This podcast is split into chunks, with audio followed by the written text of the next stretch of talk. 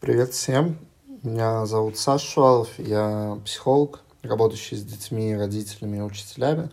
Также я автор канала «Социальный педагог» и занимаюсь обучением и развитием учителей, включая применение коучинга. Сегодня я поделюсь с вами опытом и вообще поговорю о том, как я погрузился в мир коучинга. Этот подкаст будет э, полезен тем, кто интересуется коучингом, но не знает, с чего начать или вы просто увлечены темой развития себя, своих сотрудников или детей, может быть, то подкаст вам тоже будет интересен. Я расскажу о ключевых книгах и идеях, которые оказали на меня влияние в этой сфере. Давайте начнем. Мое путешествие в коучинг началось благодаря моей карьере в образовании благотворительности. Я закончил работать э, в школе социальным педагогом и начал трудиться куратором в фонде «Новый учитель». Эм, и в начале э, своей кураторской коучинговой работы, там, будучи ОРКТ-практиком, мне показалось, что все очень очевидно и естественно и просто. Вот. Но, наверное, это было так, потому что э, я недавно увидел шутку, что ОРКТ это как э, коучинг только для людей без ресурсов. Поэтому какие-то базовые навыки просто у меня уже были консультирования, в том числе там разговоры о цели, о будущем и так далее. Когда я начал, когда я начинаю изучать что-то новое, я всегда стараюсь глубоко понять это явление с разных сторон. Если меня что-то увлекает, то я готов поделиться своими знаниями. Если мне не интересно, но мне нужно в чем-то разобраться, то я как бы ищу способы, как э, сделать это более увлекательным. Можно сказать, что мой путь э, в коучинге это вообще попытки разносторонне как бы, развиться и увлечься этой темой, потому что, правда, мне было вначале скучно, я пытался себя как-то развлекать. И сейчас я хочу поделиться источниками, которые мне помогли э, изменить мышление в этой сфере, развить навыки и найти ответы на какие-то вопросы. Я подготовил для вас список литературы и видео, и также в конце скажу, что из прочитанного там мне не понравилось. Итак, э, давайте начнем с литературных рекомендаций. Э, первая книга коучинг и наставничество, автор Эрик Парслоу и Морвил Литхим.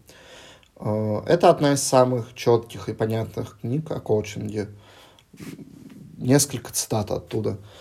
И коучинг и наставничество представляют собой беседы, которые в целом следуют простому, хотя с небольшими отличиями, процессу из четырех этапов, призванному помочь индивиду взять на себя ответственность за собственное обучение и преобразование – это цитата о том, что такое коучинг. А, следующее про цели. Основная цель обоих видов бесед, коучинга и наставничества, либо улучшить конкретные навыки и общую результативность, либо раскрыть потенциал индивида и выявить его личные амбиции, либо любой другой вариант этих целей. И еще одна цитата про э, что это за четыре этапа такие. Вот. А, перечислим четыре этапа общего процесса коуч-наставничества. Первый – это осознание потребностей, стремления и себя самого. Второй этап – это планирование личной ответственности. Третий – это применение определенных стилей, техник и навыков. Четвертый – оценка успехов и результатов обучения. Эм, давайте я приведу пример, как это в моей работе с учителями. Работает схема, я ее вот узнал из книги и стал применять. На первом этапе представим ситуацию, что педагог не хочет ходить в школу, к урокам готовится минимально, а в прочих активностях, в неурочных вообще не заинтересован. В ходе беседы с ним мы стали понимать, что трудности, которые он испытывает при работе, ну, то есть вот нежелание ходить на работу, там, подготовка плохая, э, связаны с тем, что он вообще сомневается в своем выборе профессии. Хочет ли он быть правда учителем, или так обстоятельства сложились, что он стал учителем. Эти сомнения влияют на желание ходить в школу, на работу, и влияют на качество уроков и вообще там на внеурочную деятельность. Во втором этапе мы обсуждаем, что конкретно мы можем сделать или не сделать, чтобы разрешить эту ситуацию какие учитель, мой клиент, может принять э, решение и сделать действие. Вот. На этом же этапе мы обсуждаем такой личный план обучения, это называется. мы говорим про образ результата и про конкретные шаги к его достижению. Ну, то есть образом результата может быть то, что по итогам, я не знаю, там, второй четверти я пойму, что школа не мое. Или там, я, например, по итогам второй четверти определюсь, хочу ли я работать в школе или нет. Перейдем к третьему этапу. А, на третьем этапе мы используем конкретные инструменты. Например, я могу провести коуч-сессию, в которой буду задавать вопросы клиенту, которые помогут ему вот этот путь проделать. Могу предложить какие-то конкретные упражнения, не знаю, сделать там 10 жизней, составить список плюсов и минусов работы школы, вести какой-то дневник наблюдений, может быть, пообщаться э, там с другими учителями, которые сменили профессию или которые были в похожей ситуации. Э, то есть э, на этом этапе мы делаем конкретные шаги. И четвертый этап э, – это оценка результатов и успехов. Э, результат э, в этом кейсе может быть принятое решение относительно себя и своего будущего. И педагог говорит, что я перестаю метаться и работаю учителем, может быть, до конца года, может быть, до конца четверти, мы этого не знаем, но есть принятое решение какое-то. Или на, наоборот, учитель понимает, что это не его работа, и зачем мучить себя и детей – и он там, не знаю, дорабатывает четверть и увольняется, параллельно пытается понять, чем же все-таки он хочет заняться. А, возвращаясь к книге, я могу сказать то, что сейчас это наиболее такое понятное, широкое описание вообще коучинга для меня на русском языке. И лично для меня эта книга стала полезной, так как сделала вот работу более структурированной, и я стал лучше отличать коучинг от других форм консультирования и обучения. Вторая книга – Вторая книга э, «Работа как внутренняя игра», автор Тимоти Голда. Вообще с этой книги бы надо было бы начинать список, потому что Тимоти Голда считается основателем коучинга. Там история следующая. Вообще он был тренер по теннису, и однажды как бы заметил, чем одни игроки или чем вот одни спортсмены-любители отличаются от других. Одни выполняют движения естественно, и в момент действия они не думают о том, как там, поставить руку, ногу, куда смотреть и так далее. А те, у кого не получается, они как раз-таки там очень много, не знаю, думают, парятся и так далее. Э, и поэтому они как бы вместо игры э, как бы занимаются думанием. И, короче, вот э, Тимоти Голви продвигает метафору внутренней игры. Я ее вот так по памяти описал, потому что я несколько лет назад эту книгу читал.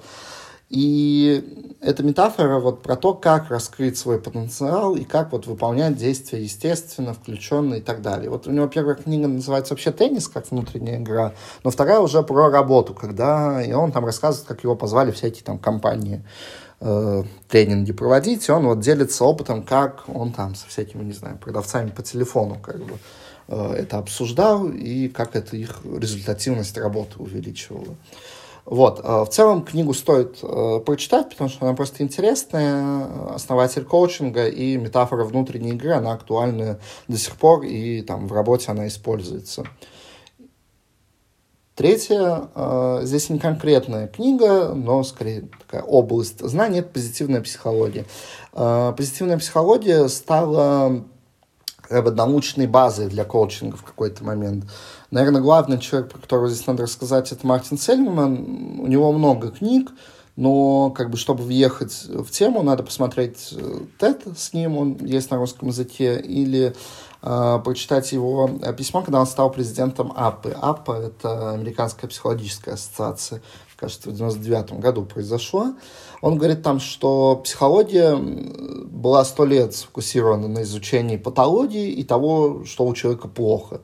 Но сейчас наступает другое время, и надо как бы изучать способности человека, его достижения, и что у него как бы хорошо. И вот конкретно про Мартина Селлермана, если говорить, там что-то есть на русском, половина примерно книг, там, например, «Как научиться оптимизму», как бы хорошая книга, вот он там исследованиями оптимизма занимался. Э, есть там книга на английском, «Круги надежды», наверное, на русском она будет звучать. Вот она про надежду, это такая, ну, самая новая его книга. Э, еще один важный человек э, в этой теме – это психолог с трудным именем и фамилией, Михай Чиксмихай. Он, в общем-то, человек, который создал концепцию потока. Сейчас для многих это что-то из мемов про психологов и коучей из инсты, про вот быть в потоке, в ресурсе и так далее, но на самом деле там достаточно серьезное научное исследование за этим всем стояло. Состояние потока — это состояние, которое вот Михай смог заметить у некоторых творческих людей, когда наблюдал за их работой. И вот в этот момент люди были сфокусированы на своей работе, ощущали там прилив удовлетворения, были погружены. И, в общем-то, исследовали конкретно это состояние и как в других сферах это состояние можно достичь. Но когда книга вышла, популярная уже, э, то как бы популярная психология стала продавать себя обещаниями помочь там любому человеку достичь этого состояния в работе. Ну, на самом деле это возможно, Вик, это, записывайтесь на консультации, поможем. Вот. Вообще я адепт позитивной психологии, у меня есть там подготовка в этой сфере, я вот учился в Вышке на одной из программ по позитивной психологии. Вот, может, как, ну, я много пишу на эту тему, я ссылался много на Лею Уотерс, это такой адепт позитивного образования, есть в Австралии популярное направление исследований и практики, Positive Education называется, вот, как бы, короче, люблю эту тему, помогает она мне в работе. Короче, по книгам, которые понравились мне, все. То есть есть научная база в виде позитивной психологии, есть какие-то метафорические вещи, типа внутренней работы, и есть конкретное руководство. Вот первая книга про коучинг-наставничество, о которой я говорил. Там, что я еще рекомендую посмотреть, чтобы изучить тему коучинга. Там книги читают не все, а разобраться там все хотят, ну или, может быть, не хотите глубоко погружаться, но какое-то представление об этом получить. А, список э, сериалов. А, первый — это Last Dance, это на русском, наверное, «Последний танец» он будет. Это сериал на Netflix. Это вообще, наверное, один из лучших сериалов, который я смотрел. Это документалка про баскетбольную команду Чикаго Буллс в 90-е годы когда там играл Майкл Джордан, Скотти Пиппен, Деннис Родман и так далее. Это такой был очень золотой состав, и они, э, кажется, либо единственные, либо Лейкерс потом повторили это. Э, они за 9 или за 10 лет выиграли 8 раз. Вот. Это как бы такой супер-пупер э, рекорд. Еще важно, как они это сделали и так далее. И конкретно зачем коучу смотреть этот сериал. А, мне кажется, важные уроки можно извлечь оттуда, если наблюдать за Филом Джексоном. Фил Джексон — это тренер на тот момент у Чикаго Буллс, потом он был еще в Лейкерс тренером, и как бы у меня есть там две заметки, которые вот до сих пор я как-то помню, хотя сериал смотрел, на году в 20-м тренер, вот Фил Джексон, он давал название каждому сезону. И, в общем-то, Last Dance, последний танец, это вот название последнего их игрового сезона, потому что им в начале сезона говорят, что несмотря на то, что вы там супер чемпионы, мы будем расформировать команду через год. И, ну, вот в этом завязка как бы сериала начинается. И как бы Фил Джексон придумал название для каждого сезона, и это как бы определяла стиль вообще сезона и направление их работы. И мне кажется, что вот, э, ну, я так пытаюсь иногда делать в работе, э, на год у меня не получается, но на какие-то более короткие сроки э, удается. Ну, и я предлагаю это своим клиентам использовать. Э, э, также в самом конце он рассказывает историю, что его жена вообще соцработник, и она ему рассказала о, про упражнения, про прощание, как бы как вообще ну, делать прощание с группой, с которой ты долго работал, и вот э, там ну, описывается этот ритуал, как они его сделали командой, и вообще вот про ритуалы, мне кажется, важная штука при работе с командами в том числе.